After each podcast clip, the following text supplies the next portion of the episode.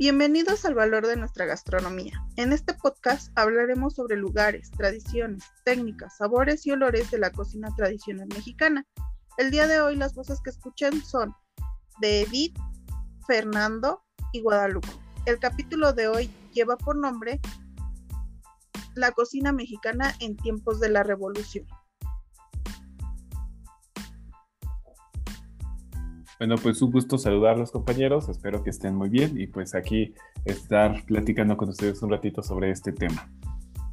Hola Lupita, hola Fer, sí, es un gusto saludarlos y sí, que podamos platicar un poco acerca de eh, la cocina en los tiempos de la revolución. Pues bueno, eh, ahorita que nos acercamos a la conmemoración de la Revolución Mexicana, podemos eh, pues tratar eh, algún, algunos temas eh, que se movieron en aquel momento, pero bueno, eh, ya sabemos que hubo muchísimos cambios políticos y sociales, económicos desde luego, pero pues en lo gastronómico creo que fue muchísimo, muchísimo el cambio, tanto en la producción y generación de algunos platillos mexicanos, pero también porque la revolución mexicana eh, se gestó primordialmente por las tierras, ¿no? Las tierras de cultivo para que todas las personas eh, tuvieran una seguridad alimentaria. Entonces, como que sí tiene todo que ver en esto y y pues bueno, eh, de, los platillos populares que se generaron por la, por la gente que, que andaba en la revolución, son las tostadas, ¿no? Las tostadas que en un momento de, que no querían eh, desperdiciar alimentos y que además no se podían dar el lujo de desperdiciar alimentos, eh, las tortillas que habían hecho ayer o antier y que ya estaban ligeramente duras, eh, pues se ponían con un poco de manteca de cerdo al comal y pues eh, quedaban muy ricas, a lo que le agregaban eh, cualquier resto de alimento que tuvieran por ahí también de los días anteriores y, pues nace lo que es la tostada, ¿no? La tostada mexicana que hoy son así muy, muy de pata o de tinga, eh, de, o de varios sabores dependiendo de la región del país, pero pues en, en el periodo de la revolución fue algo muy que, que, dio mucho para eh, que los soldados y toda la gente que andaba en la revolución pudieran tener un alimento. Eh, también trozos de tortilla, que hoy les llamamos totopos, igual, ¿no? Los, eh, trocitos de tortilla que se comían con frijolitos, es, es parte de lo que en la revolución, en estos, en estos tiempos donde se gesta mucho situaciones difíciles de hambre y de escasez de alimento, creo que pues han dado eh, lugar a que se generen platillos nuevos y que son ahora muy ricos ya con las modalidades, que, que, bueno, a través del tiempo y los años se combinan, eh, pues sucede esto, ¿no? Eh, también en este momento de la revolución ya se daba el café de olla, porque Igual en el fogón donde se hacían las tortillas ya ponían una ollita de barro con café y pues el café de olla con canela, con piloncillo, en, en cuando había forma. Cuando no, pues a lo mejor el puro café, ¿no? El tequila para el frío, eh, son algunas de las bebidas eh, que repuntaron bastante en la revolución.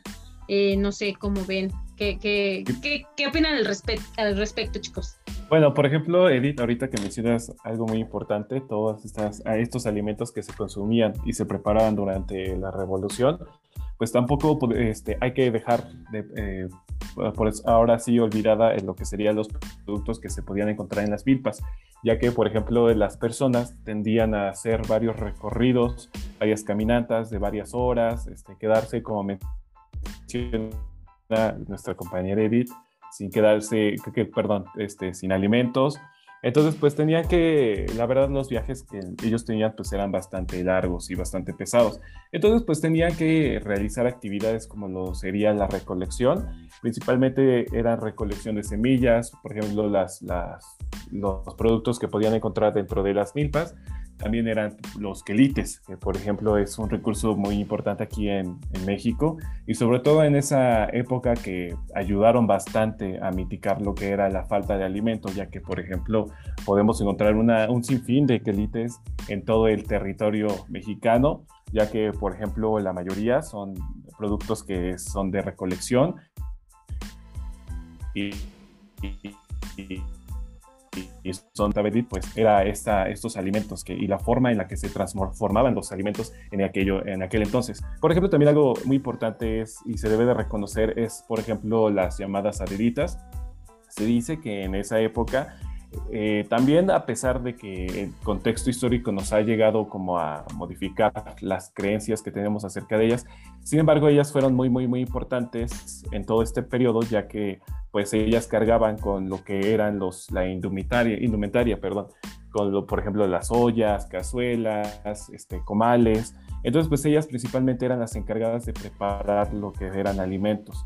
Entonces sin ellas, eh, eh, pues ahora sí el ejército se quedaba prácticamente sin comer, porque eh, pues ellas se encargaban de hacer atoles en las mañanas, como menciona Edith también, por ejemplo, servir lo que era el tequila para, para el frío, y también una variedad de, pues ahora sí, de productos y de platillos que se cocinar. Y pues también aquí entra un poquito lo que sería la innovación gastronómica, ¿no? De que cómo utilizar los productos que tenemos a la mano, cómo podríamos transformar estos recursos que, que pues ahora sí se, en ese entonces era lo único que se podía encontrar. Por ejemplo, también encontraba, se podía encontrar lo que eran las habas, porque eh, caminaban y encontraban milpas y pues agarraban las habitas y las servían, las hacían atoladas, las almacenaban. Por ejemplo, esto que menciona Edith y las tostadas, también ponían secar lo que eran las tostadas y con lo que sobraba de los caldos de habas, pues realizaban lo que se conoce como las tostaditas de habas. Y pues bueno, también es muy interesante conocer todo este contexto histórico. Yo creo que fíjate que de lo que mencionas, perdón Lupita, eh, de lo que de lo que mencionas, eh, sí, eh, esta parte de, la milpa y, todo el, contexto, eh, aprovechaban el contexto que tenían alrededor, dependiendo de dónde andaban el ejército, ¿no? de hecho, el ejército principalmente y la, digamos que la clase trabajadora consumían guisados con alguna proteína que tuvieran a su alcance, como podría ser el cerdo, los pollos y esto acompañado con chile, ¿no? Siempre, los chiles siempre presentes y pues las legum todas las leguminosas, estas habas que mencionas, Fer, los frijoles y las lentejas. Eh, perdón, Lupita, adelante. Sí, no te preocupes. Bueno, yo creo que también algo que es muy importante mencionar, pues yo creo serían las bebidas, ¿no? Por ejemplo, como ya decía ahorita Edith, estos atoles, yo creo que eran, eran pues fundamentales porque a final de cuentas pues son alimentos que también aportan muchos nutrientes, ¿no? Y como dicen, pues las jornadas eran largas, complicadas y no tenían como el tiempo también de sentarse a degustar algún alimento. Entonces, también esa parte es importante, ¿no? Necesitaban algo rápido, algo que se pudiera consumir, pues, fácilmente. Entonces, esta parte también es importante. Y ahorita que mencionan también, bueno, mencionaban ustedes eh, esta cuestión relacionada a los alimentos, la innovación pues sí, propiamente esa escasez es la que hace que tuviera que innovarse en la cocina, que se tuvieran que aprovechar los alimentos que se encontraran en el paso, como dice Fer.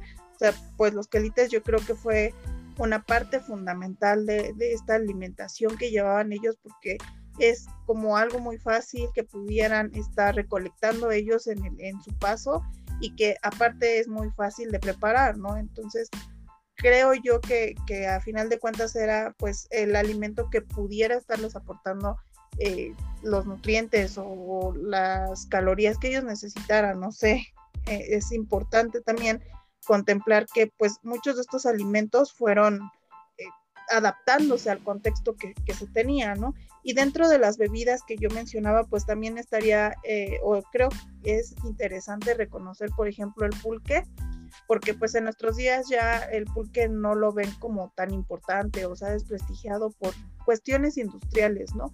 Pero yo creo que es una bebida que es importante, que es representativa de nuestra gastronomía y que, bueno, ya actualmente se ha recuperado, se ha eh, posicionado, se ha revalorado, pero que eh, llega un punto en el que pues no se consideraba como viable o como bueno, ¿no? Por ciertas cuestiones que comenzaron a como a quitarle credibilidad de cómo se producía y ese tipo de, cuestiones por la industria cervecera, como sabemos, pero creo que también ha de haber sido una bebida importante durante pues estas, estas travesías, ¿no? Porque al final de cuentas, pues también requerían alguna bebida con la cual distraerse un poquito o convivir entre ellos. No sé ustedes qué opinan. Exactamente, Lupita, como mencionas, eh, por ejemplo, todos estos alimentos que retomas, por ejemplo, los quelites, el pulque, pues en realidad eh, tienen una, un aporte nutricional bastante interesante que en la actualidad pues se desconoce, ¿no?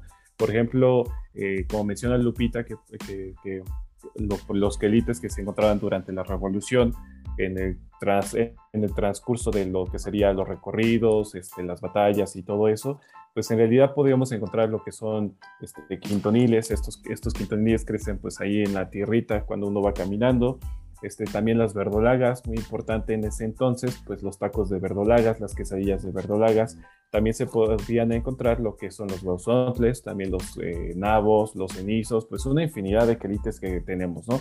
Y hablando pues de las propiedades que nos pueden llegar a aportar, pues tenemos que tienen, son muy buenos en contenido de fibra, en contenido de vitaminas, vitamina A, vitamina D, este, también tienen mucho contenido en lo que es hierro, entonces, pues vean qué importante era la dieta en ese entonces, ¿no? Y cómo fue que estos productos ayudaron muchísimo, como menciona Lupita, pues a tener un poquito más de energía para esas jornadas, para, esa, para esas batallas tan duras que tenían en ese entonces. Por ejemplo, también ah, eh, hablando del pulque, pues el pulque también tiene muchas bacterias acidolácticas, eh, también tiene contenido de lactobacilos que pues también son benéficos para la salud, ¿no? De, hecho, pues hay varias creencias de, pues ahora sí, como menciona Lupita, del pulque, pero sin embargo también se, este, se consideraba como el pulque como una fuente de energía para, pues ahora sí, para los soldados. Entonces pues, es bastante interesante todos estos recursos que podemos encontrar y pues eh, la verdad sería, una, sería muy importante pues hablar de esta cuestión nutricional para que se conozca un poquito el público de, de lo que nos puedan aportar.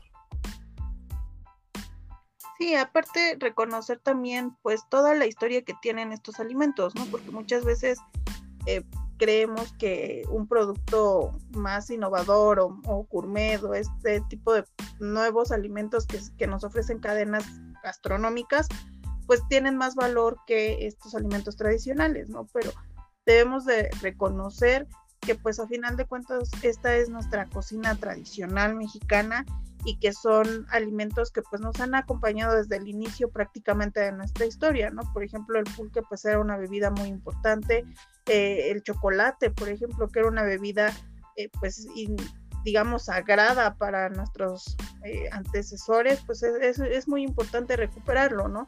Y, seguirlo cultivando en nuestros días, porque muchas veces pues ya no le damos la importancia por la misma, eh, el mismo contexto que vivimos ahora, ¿no? Tan globalizado, donde ya no reconocemos pues toda esa historia y sería muy importante que ahorita que se acercan estas fechas importantes para nosotros, pues pudiéramos recuperar esa información, platicarla con las personas con las que nos allegamos más, nuestra familia, nuestros amigos, y que pudiéramos estar reconociendo la importancia de, estos alimentos.